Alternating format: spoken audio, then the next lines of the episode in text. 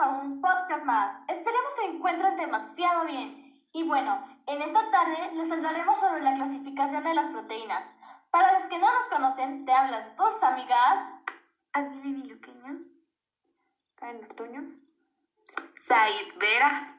Y su servidora, Stephanie Jiménez.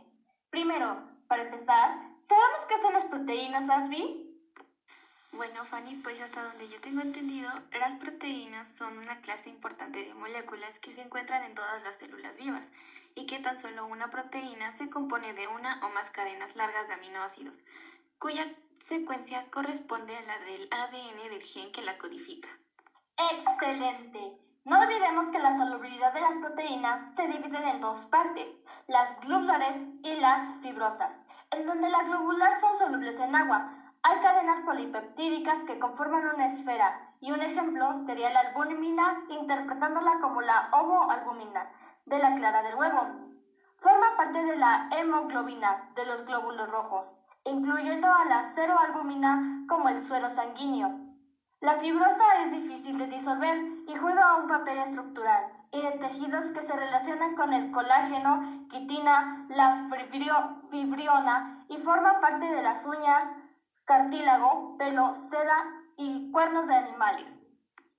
También recordemos que las proteínas pueden ser clasificadas según su composición química, como en proteínas simples o también llamadas holoproteínas y en proteínas conjugadas o heteroproteínas. Ambos nombres son aceptables. Pero cuéntanos qué son cada uno, por favor. Con gusto.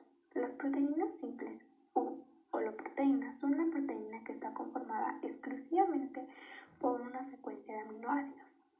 O sea, esto quiere decir que en su hidrólisis solo produce aminoácidos. Algunos de estos ejemplos son la insulina y el colágeno.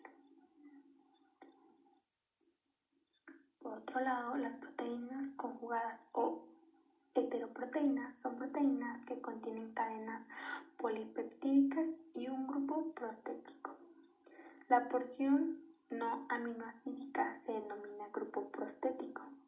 Esto puede ser un ácido nucleico, un lípido, un azúcar o un ion inorgánico. Ejemplo de estas son la mioglobina y los citocromos. Estos se clasifican de acuerdo a la naturaleza de su grupo prostético.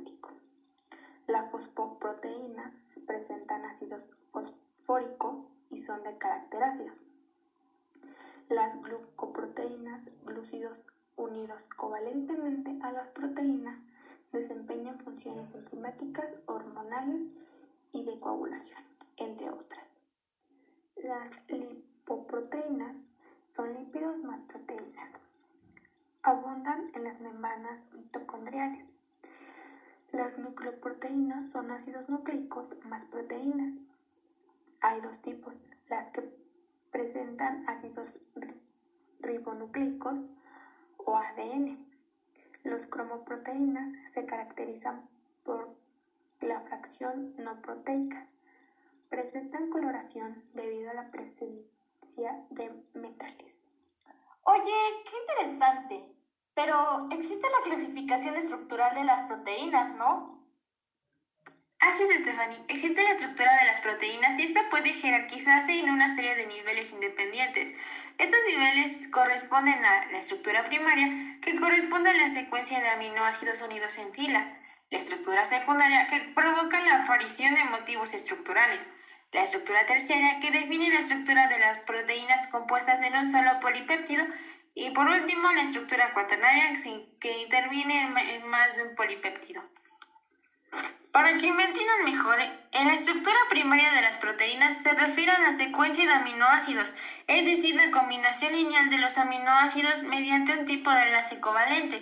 En la estructura secundaria de las proteínas es la disposición espacial local del esqueleto proteico, gracias a la formación de proteínas de hidrógeno entre los átomos que forman el enlace peptídico. En la estructura terciaria se realiza de manera que los aminoácidos polares se sitúan en el interior y los apolares hacia el exterior en medios acuosos. Y la estructura cuaternaria deriva de la conjunción de varias cadenas peptídicas que asociadas conforman entre un multímero que posee propiedades distintas de las de sus monómeros componentes. Dichas subunidades se asocian entre sí mediante interacciones no covalentes que pueden ser puentes de hidrógeno, interacciones hidrofílicas o puentes salinos. Bueno, chicas, también hay que recalcar que las proteínas son susceptibles de ser clasificadas en función de su composición química. Según su forma, existen proteínas fibrosas alargadas e insolubles en agua como la queratina, el colágeno y la fibrina, y proteínas globulares de forma esférica compacta y solubles en agua. Este es el caso de la mayoría de enzimas y anticuerpos, así como de ciertas hormonas. Así es, Ashley. En fin, este es un tema que como ya vimos es demasiado interesante, que si nos desglosamos más no acabaríamos. Les agradezco demasiado por escucharnos y bueno, espero volvernos a encontrar en otro podcast informativo. Hasta la próxima.